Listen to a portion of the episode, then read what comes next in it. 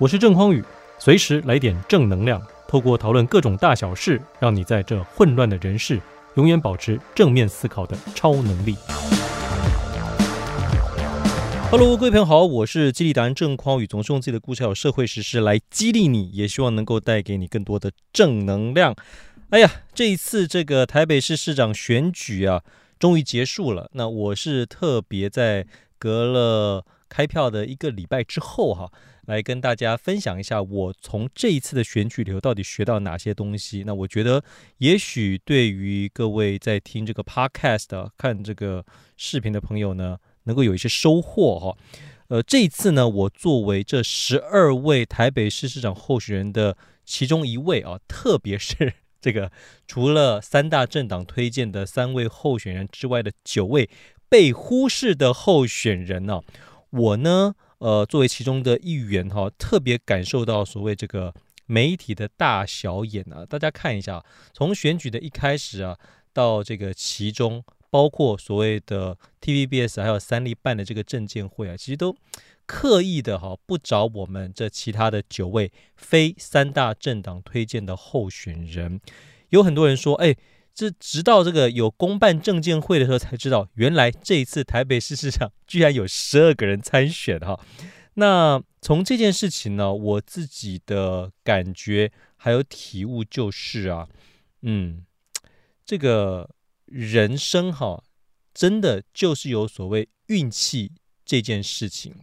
怎么说就是有运气这件事情啊？大家想一想哈，这个呃四年前，我想。这一次很多参选人呢，有很多人说，那就是因为可能四年前这个蜂蜜柠檬啊，吴二阳先生，他呢在政见会上面，哎，有这么好的，看他唱首歌，对不对？然后有这么好的曝光，所以说很多人会觉得是不是受到吴二阳先生的影响，所以这一次有这么多的参选人。但实际上我自己认为啊，他的这个事件呢，虽然的确是有推波助澜的效果，可是实际上呢。这一次会有这么多人参选，更是因为八年前呢，大家看到柯文哲市长他以这个素人之姿啊，医生啊能够选上，所以这激励了更多的人觉得好，我要么就可以像柯文哲一样选上，那最起码呢可以像我们吴伟阳先生一样，哎，在台湾有非常好的这个媒体的曝光的效益，所以参选。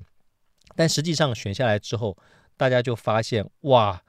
这个真的有运气这件事，因为四年前呢，一共只有五个人参选台北市的市长，所以媒体啊就可以假装好像很公平、很公正的，哎，就请这五个人来参加所谓的电视辩论会。但这一次呢，媒体发现哈，什么？居然一共有十二个人来参选，好吧？那我们也不演了，我们不用装公平了，就直接只找这个愿意对我们媒体下预算，还有呢。所谓政党推荐的候选人，就完全排斥、排挤、忽略了其他的九位候选人。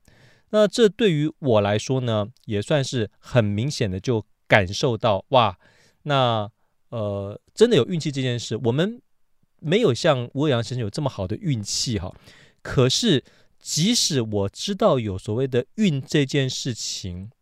我们难道就要被命运给打败吗？不。即使我们知道有运啊，我们还是要非常非常用力啊，非常努力的去想办法呢，做一些尝试突破，还有扭转乾坤。这也是我作为一个激励达人，我觉得最重要的事情啊。所以大家可以看到，呃，我呢应该算是这其他九位候选人里头，哎，算是这个曝光量很不错的。为什么？因为我打从一投入这个选举啊，我就开始主动联系你说那些知名的网红啊，或者你听过会看的一些电视节目啊，再不然呢广播啊，这些其实我都主动的跟这些知名的媒体人联系，但基本上大部分百分之九十九都不报道我，哎，但总是会有几家，比如说中时新闻网啊，哈，还有因为我在第一场政见发布会上面哦精锐进出。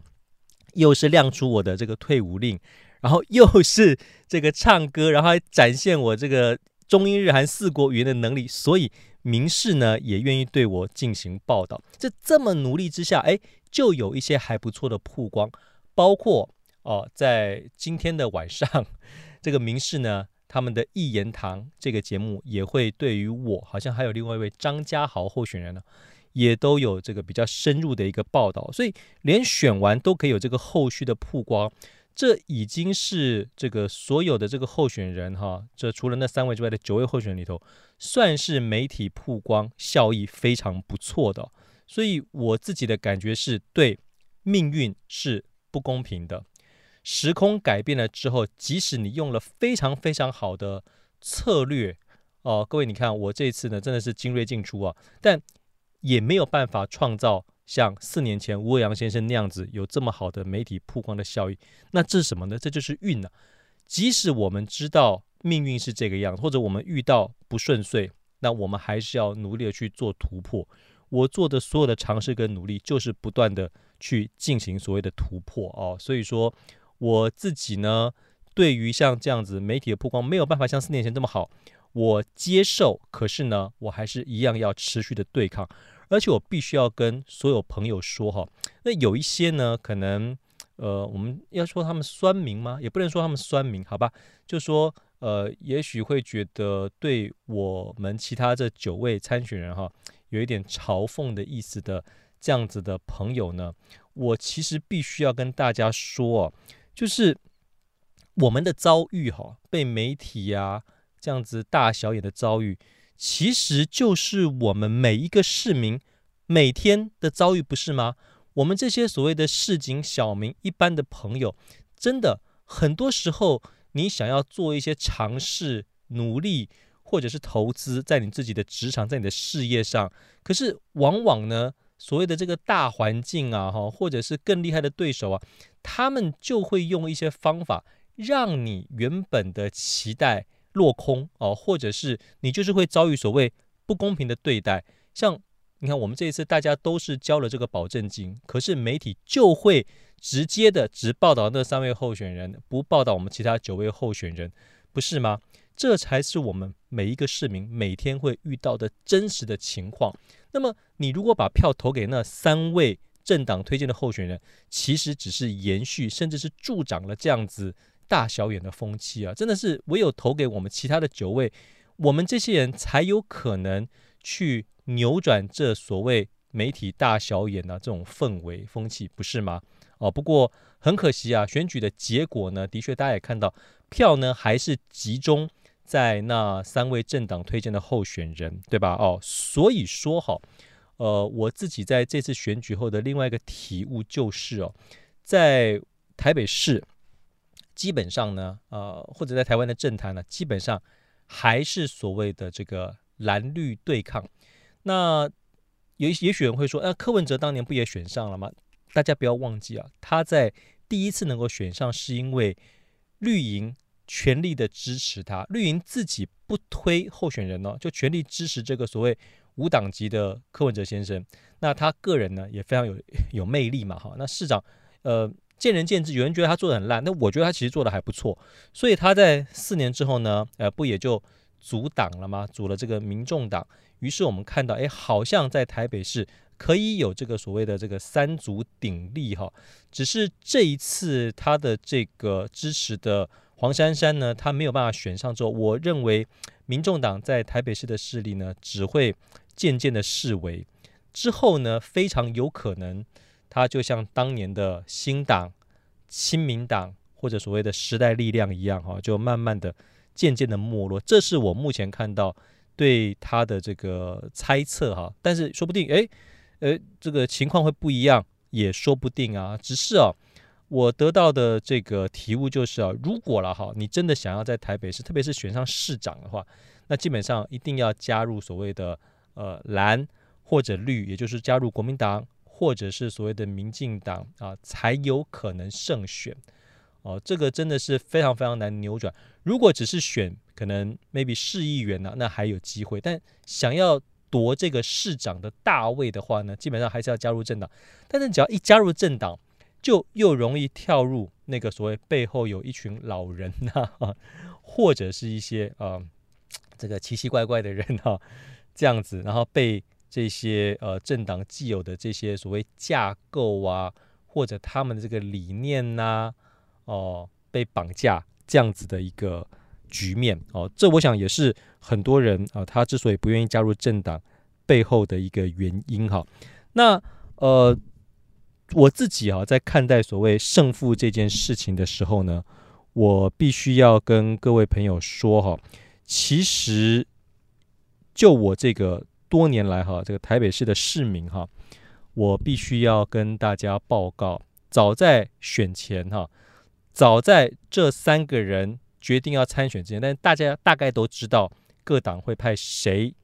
当所谓的代表来竞选的时候。我就已经知道，一定是蒋万安选上，啊，那得票第二的话呢，应该是陈时中。那如果说有什么呃意外的话，才有可能是黄珊珊。那不管怎么样，基本上呢，一定是蒋万安会拿到最多的这个票数哦。为什么？因为这就是台北市的生态嘛，哈。那很可惜，这个黄珊珊她也没有像柯文哲这样子的所谓魅力，呃，特别的这种魅力，所以。嗯，照理说哈，应该我们看民调也很清楚啊，就是蒋万安、陈时中还有黄珊珊，这基本上在选前呢、就已经是胜负已分了。好，那呃，既然都胜负已分了，为什么其他人还要选呢？又或者说，你可以讲说，啊，他们选的不就是这个笨蛋吗？各位，没有人是笨蛋。我认为，即使民调好像是这样。即使另外两位候选人知道在台北市是很难跟国民党啊派出的这个候选人蒋万安来竞争，但是因为每个人都有每个人背后想要完成的事情，或者是有自己所谓的理念嘛，对不对？啊，或者所谓在政党竞争底下，我们是一定要怎么样都要想办法派出代表，然后想办法奋力一搏的。所以每个人都有他每个人背后的目的嘛。那这又牵扯到我想要跟大家讲的另外一个东西，就是我们在。看待所谓的输赢这件事情，哈，很多人会说，呃，匡宇，那像你这样子无党籍，哈，基本上一定是选不上的嘛。那选不上，你为什么还要选呢？诶，我就跟大家说了，千万不要忘记啊，我说的每一句话都是真心话。所以我在第一次的证件发布会上面说，我说，因为我是一个激励达人，我希望能够透过自己参选这件事情，如果选上了，超级激励人心；就算没选上。我觉得这个过程啊，我能够多拿到一张票，能够多一次媒体的曝光，然后去对抗这个所谓整个社会氛围或者媒体的大小眼这件事情，啊，我觉得这个事情过程本身呢就非常的激励人心嘛，哦，所以说，呃，我我认为我是也是做了蛮好的一些这个突破了哈，所以呃，这个过程本身的激励人心，那我应该也算是达到我的目的了嘛，哈。那也有人会讲说，匡宇，可是你这一百五十万，你不就是等于是丢水里了吗？哦，如果你想说保证金被没收就是丢水里，那的确，他好像是这样被没收。那问题是，呃，我这一次啊，背后能够创造的这个媒体曝光效益啊，特别是我作为一个激励达人，那因为参选这件事情，就有更多人知道我是谁嘛，哈，所以说后续的，不管是找我去演讲啦。或者因为我秀了我的这个英日韩语多国语的能力啊，所以像一些国际会议啊、论坛啊、主持的这个工作啊，哦，那基本上呢，呃，会有蛮多的再会找我，这个我是蛮确定的了哈。那再加上我的这个授课啊，平常我除了企业授课之外，又开这个演讲课程啊，所以说就以这个教授演讲这件事情，我这次啊也算是做了一个非常好的宣传了。有很多朋友跟我说，哇。看我这个证件发布会啊，哇，真的是这个他们觉得非常精彩，尤其时间的掌握超好的，真的就是一分一秒都没有浪费啊 啊！然后呢，在上面呢、啊，哎，这个也算是好好的宣传了自己啊。所以你说事后这个回收，我觉得呃，其实对我来说不是太大的问题啊。重点是我一直扪心自问啊，就是我有没有想办法在这个媒体刻意的不报道底下。在我的这个证件发布会上，把我想讲的东西讲出来。各位，我非常非常确定啊，我真的是把我想讲的东西都讲了。不管是政策啊，不管是我对于这个不婚不生啊、少子化的看法，甚至是像这个打击诈骗集团这个，哦，我基本上都讲了我想要讲的。所以我觉得，呃，算是。呃用尽全力了吧？啊啊！但虽然是这个用尽全力，我觉得后续的一些持续的曝光啊，还是非常重要哈。所以说，这也是为什么我会持续的像录这样子的 podcast 啊，或者写作，来持续的去发挥影响力哈。好，那这边我再跟大家聊一个东西，就是哦，这次呢，我们的呃非政党推荐的候选人这九位啊，说真的，这个得票数啊，真的是蛮低的。各位，你如果有去参考呃过去选举的结果哈，你会发现呢、在四年前呢，像这个吴鄂阳先生啊，哦，像这个李锡坤坤丕啊，他们分别得到的票数。大概就是五千票到六千票，那那个时候是有五位候选人嘛，啊，但很多人可能不知道的是啊，在八年前柯文哲跟呃连胜文呢，他们在竞争的那一次哦，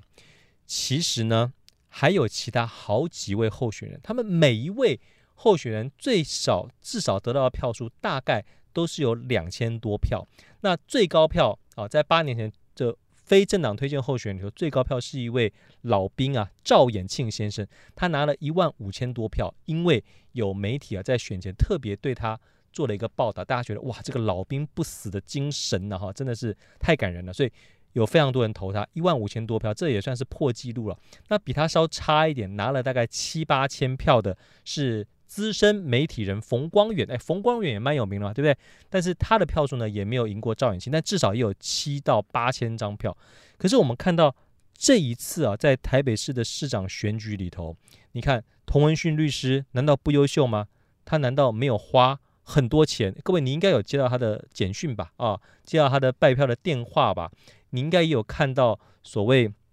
在呃一些蛮显著的我们这个呃这个四角。